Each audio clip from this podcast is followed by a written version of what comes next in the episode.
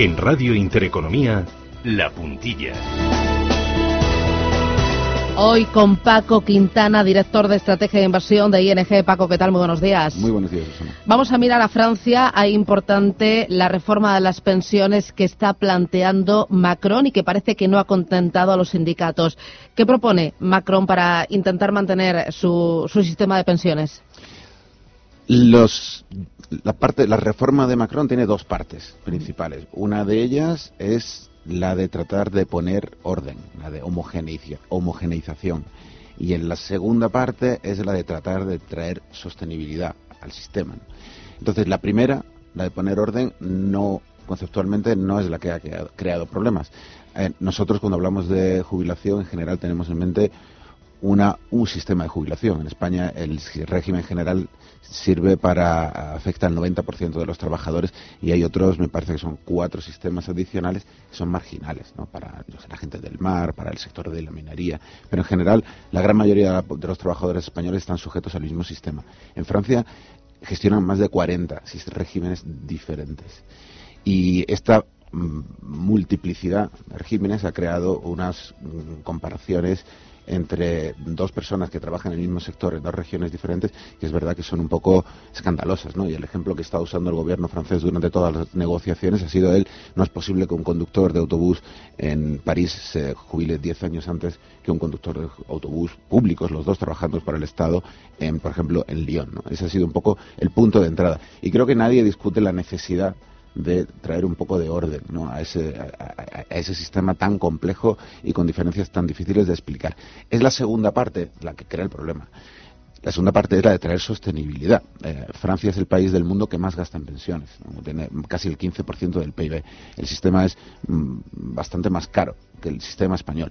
Y obviamente, si hubieran, digamos, ajustado a máximos, por tanto, mejorando las condiciones a todos los 42 regímenes especiales, no habría habido ningún problema. El problema era que, por supuesto, hay que traer un, componente de racionalidad, de sostenibilidad. Este sistema, ya que te pones ya que te remangas y te pones a arreglarlo, asegurarte que perdura en el tiempo de manera sostenible. Y han optado por el modelo nocional sueco, que básicamente a grandes rasgos viene a decir que lo que tú aportas es, lo que te, es lo que te llevas. Con un factor de revalorización, ¿no? Que no es lo mismo un euro aportado hace 20 años que un euro aportado ayer. Ese sistema, ahí obviamente es donde se ha producido el, el, conflicto. Con lo que está pasando en Francia, con esta propuesta y también con la reacción de la calle de los sindicatos, ¿qué lecciones podemos aprender desde aquí, desde España? Pues que es políticamente muy complicado uh, una reforma del sistema de pensiones. Hay varias maneras de hacerlo, pero en general la conclusión que sacamos es que da igual el lazo que le ponga, el, problema al que se están enfrentando todos los países occidentales son el mismo, es decir, el sistema tal como estaba funcionando hasta ahora no sirve, no es sostenible y hay que hacer una reforma. Y que esa reforma tiene un coste político enorme y eso implica que es probable que pasen los años sin que esa reforma se adopte. Mientras que los políticos empiezan a hacer los deberes, te veo escéptico y no crees que se pongan manos a la obra en el corto plazo, sí que el sector financiero y también cada uno de nosotros podemos empezar a hacer cosas. Estoy pensando nosotros como ciudadanos, eh, uno de nuestros objetivos es eh, tomar eh, conciencia de esta realidad y empezar a ahorrar cuanto antes. Pues efectivamente, no, no, existe ninguna alternativa. Probablemente la única realidad que hay en toda esta discusión, la única garantía que tenemos es que eh, las condiciones se van a endurecer. ¿no? Es probable que en el futuro pues sigan existiendo pensiones eh, relativamente Mm, generosas, pero que se endurezcan muchísimo las condiciones para llegar a ella. Hablo de extensión de los años de cotización, de extensión de la edad de jubilación.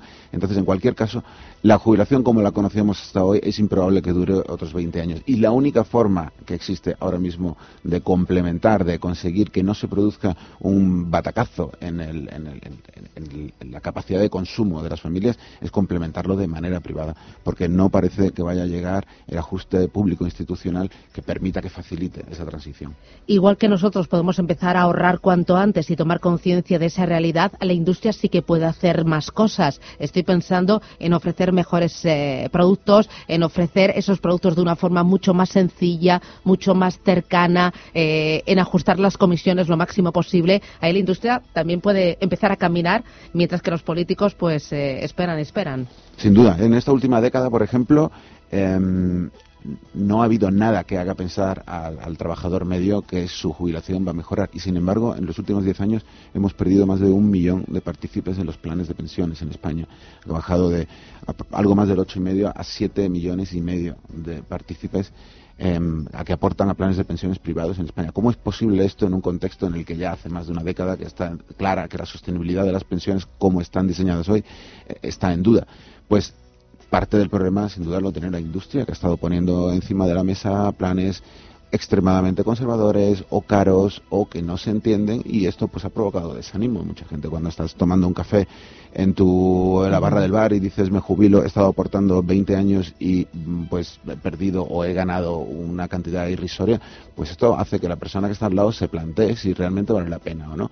Y no tiene por qué ser así. Es algo que no, no es los planes de pensiones no vienen del cielo como mm, un desastre divino no uno puede remangarse mirar con cariño que hay dentro del plan de pensiones hay una enorme variedad y es fundamental que invertamos un poquito de nuestro tiempo. Existen productos ahí que nos permiten acceder a una cierta rentabilidad y se puede hacer os lo aseguro, se puede hacer de una manera sencilla, transparente, en la que la persona, independientemente de su nivel de sofisticación financiera, entienda en qué está invirtiendo, entienda cuáles son las expectativas que puede tener alrededor de ese producto, entienda cuánto se le está cobrando y decida en función de eso si es el producto para, para él. Claro, ahí desde ING vuestro objetivo es ofrecer la mejor calidad en planes de pensiones, ofrecerla de forma muy sencilla y con bajas comisiones. Sí, bueno, en general como toda la gama de productos ING. Eh, venimos de un mundo en el que cambiamos la, la banca mm, los productos normales de ahorro con transparencia, sin comisiones ocultas y con comisiones más bajas, bueno, no existentes en el caso de los productos de ahorro.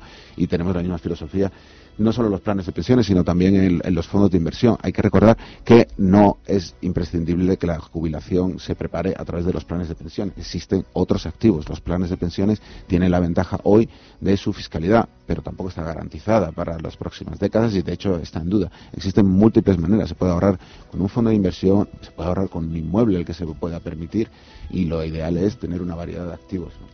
Paco Quintana, director de estrategia de invasión de ING. Gracias, eh, que tengas buen día y a por el jueves. Cuídate. Muchísimas gracias. gracias.